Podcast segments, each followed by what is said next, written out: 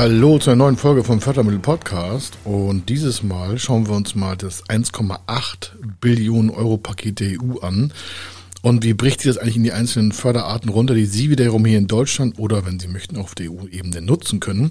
Was das für Ihr Wachstum bedeutet, Ihre Zukunft, welche Zuschüsse Sie nutzen können, welche Renditensteigerungen Sie Möglichkeit haben und was es da alles an Spielzeugen in Anführungsstrichen gibt, das hören wir uns gleich an. Er ist Mr. Fördermittel, Buchautor, Vortragsredner, Moderator seiner eigenen Fernsehsendung zum Thema Fördermittel und Geschäftsführer der Feder Consulting. Mit seinem Team berät er kleine, mittlere und große Unternehmen rund um die Themen Fördermittel, Fördergelder und Zuschüsse. In diesem Podcast bekommen Sie wertvolle und entscheidende Informationen, wenn es um die Themen Investitionen, Innovationen und Wachstum in Unternehmen geht.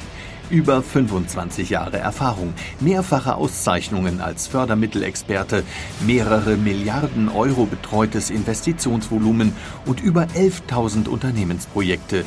Davon können Sie jetzt profitieren. Hier ist der Fördermittel-Podcast mit Kai Schimmelfeder.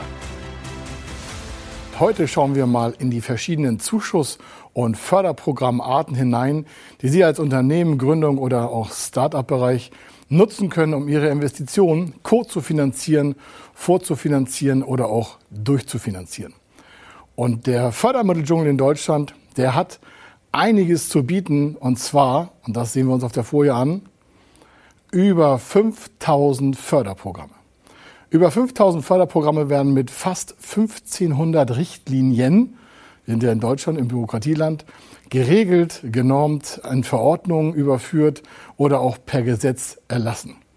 Und diese 5100 und exakt 13 Förderprogramme in exakt 1463 Richtlinien zum aktuellen Stand haben einen Zugriff auf aktuell im Jahre 2021 bis 2027 1,8 Billionen Euro. Davon sind rund 1,5 Billionen Euro Zuschuss. Sich wie folgt auf. Wir haben für 2021 bis 2027 im Regelförderrahmen eine Billion rund an Zuschüssen für die europäischen Mitgliedstaaten. Wenn Sie es auf Deutschland runterbrechen würden, dann reden wir hier von Jahr für Jahr circa 142 Milliarden Euro an Zuschuss. Nun teilt sich das auf die europäischen Länder auf, das wird also weniger. Aber grundsätzlich reden wir von mehreren Milliarden pro Jahr an Kofinanzierungsmitteln für den Bereich Zuschüsse. Des Weiteren ist in diesen 1,8 Gesamtbillionen Euro ein Vorteilspaket zur Bewerkstelligung der Corona-Krise. Das beinhaltet rund 600 60 Milliarden Euro. Davon ist die Hälfte Zuschuss und die Hälfte ist Kreditmittel, also wieder rezufinanzieren über den Finanzmarkt. Aber Sie sehen schon, Europa und auch hier speziell Deutschland nimmt für die nächsten zwei, vier beziehungsweise sieben Jahre doch eine ganze Menge Geld aus Steuermitteln äh, in die Hand, um es wieder in den Wirtschaftskreislauf zurückzuführen. Hinzu kommen weitere Milliarden an Förderkrediten auf der bundesdeutschen Ebene. Und dann haben Sie noch die Landesebene, die weitere Förderprogramme spezifisch auf regionaler, also Bundeslandebene äh, ausgeben kann, beziehungsweise dort sind noch welche zu beantragen. Es gibt über 150 separierte Förderstellen in Deutschland, die nichts mit ihrer Bank zu tun haben. Denn die ganzen Zuschussmittel, von denen wir auch vielfach reden, kann Ihre Bank ja nicht ausschenken. Das heißt, Sie können sie ja nicht von Ihrer Bank geschenkt bekommen. Dafür gibt es eine zweite Säule im Fördermittelbereich. Das sind die Förderstellen, die sich prinzipiell und primär um den Bereich der Zuschüsse kümmern. Also Zuschuss ist nicht rückzahlbare Gelder. Viele sagen auch geschenktes Geld vom Staat. Wobei das eigentlich gar nicht stimmt, denn sie bekommen es nicht geschenkt und müssen nichts dafür tun, sondern sie investieren ja. Und weil sie investieren, bekommen sie als Unternehmer, Gründer, Startup oder Familienbetrieb, Konzerndenker dementsprechend ins Unternehmen diese Kofinanzierungsmittel. Also halten wir fest, Zuschüsse sind nicht rückzahlbar wenn sie den Zweck dienlich auch verwenden und Kredite müssen sie halt zurückzahlen. Es gibt noch viel mehr Förderarten, die schauen wir uns auch nochmal an, aber dann haben wir schon mal die zwei wichtigsten Parameter hier gesehen. Auf der anderen Seite werden Sie fragen, wer macht eigentlich diese ganzen Richtlinien und warum ist es so bürokratisch und was ist so kompliziert in Deutschland, die richtigen Fördermittel zu bekommen? Das kommt einfach daher, dass Genau. Deutschland das manchmal ein bisschen komplizierter macht, nochmal genauer macht, gerade in der Verwendung von Förderprogrammen. Denn auf der EU-Ebene haben wir weniger als 100 Förderrichtlinien oder Gesetze, die auf diese ganzen Billionen Zuschüsse und Kredite überhaupt eine Wirkung haben. In der föderalen Struktur in Deutschland ist es dann wieder so, dass jedes Bundesland oder auch die Bundesebene direkt nochmal diese Förderprogramme in einzelne Richtlinien oder auch Gesetzgebungsverfahren überführen muss. Und dann kommen wir am Ende aus den 100 vielleicht äh, netznutzbaren Förderbereichslinien von der EU auf über 1400 Förderrichtlinien, rund 1500 sind es in Deutschland, an die Sie sich als Unternehmer, als Antragsteller dann auch halten müssen. Also wir sind hier sehr genau in Deutschland. Dafür können wir aber auch auf sehr viele Förderprogramme zurückgreifen, die Ihnen als Unternehmer zum Vorteil gereicht wird. Wenn Sie sich hier wieder jetzt auf der Folie wiederfinden, dort sind verschiedene Förderarten zu sehen. Es gibt also Förderkredite, es gibt Eigenmittel- und Ergänzungsprogramme. Das heißt, Ihr vorhandenes Eigenkapital wird mit verschiedenen Bereichen aus Förderprogrammen ergänzt. Das heißt, Sie verstärken Ihr eigenes Eigenkapital, das vorhanden ist, um notwendige oder auch geplante Investitionen mit Förderprogrammen zu begleiten. Dann haben Sie auch noch Bürgschaften. Wenn Sie sagen, wofür brauche ich eine Bürgschaft? Es gibt Förderbanken, die machen nichts, außer Ihnen Sicherheit zu geben. Das ist also kein Bank, wie Sie das von Ihrer Hausbank kennen, mit einem Girokonto, sondern das ist eine Förderbank, die Bürgschaftssysteme ausgibt, damit Ihnen eine andere Bank weiteres Fremdkapital gibt. Also wenn Sie keine Sicherheiten haben, das ist das Stichwort, Sie keine Sicherheiten haben, wenn jemand für Sie bürgen soll, dann könnten Sie mit sogenannten Bürgschaftsbanken arbeiten. Die wiederum geben Gegengeld, also eine kleine Provision, die Sie bei der Bürgschaftsbank bezahlen müssen, für die Ausreichung dieser Bürgschaften, damit Sie bei anderen Banken wiederum Fremdkapital zum Wachstum nutzen können. Hinzu kommen noch Programme wie Beteiligungskapital. Wenn Sie jetzt sagen, Beteiligungskapital kommt nicht ins Haus, möchte keinen anderen Gesellschafter haben, bin hier Herr im Hause oder Frau im Hause.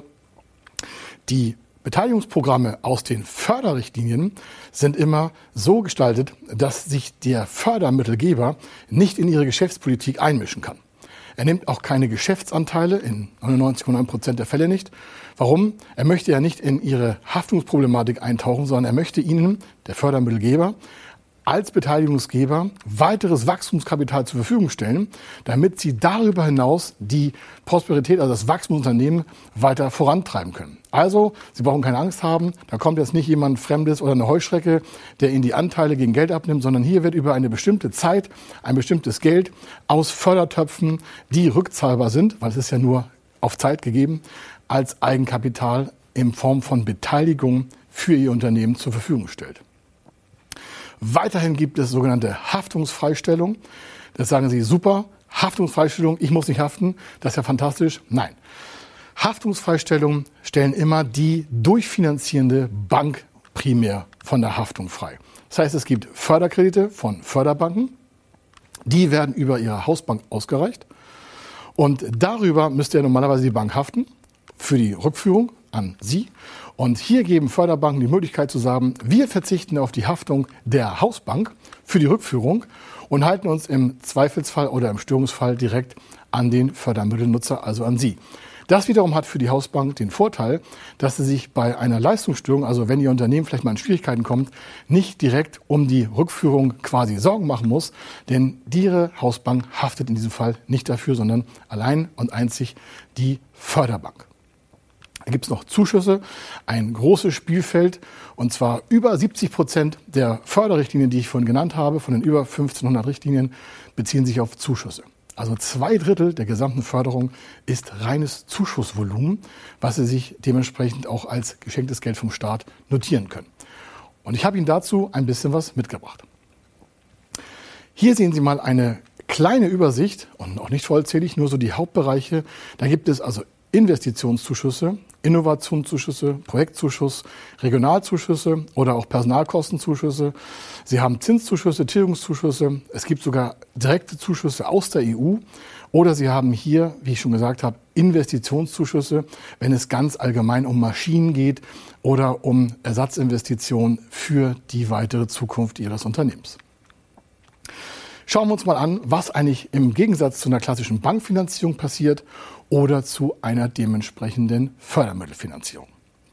Bei einer Fördermittelfinanzierung können Sie verschiedene Förderprogramme kombinieren und dann vorteilhaftig für Sie auch in der Rückzahlung nutzen.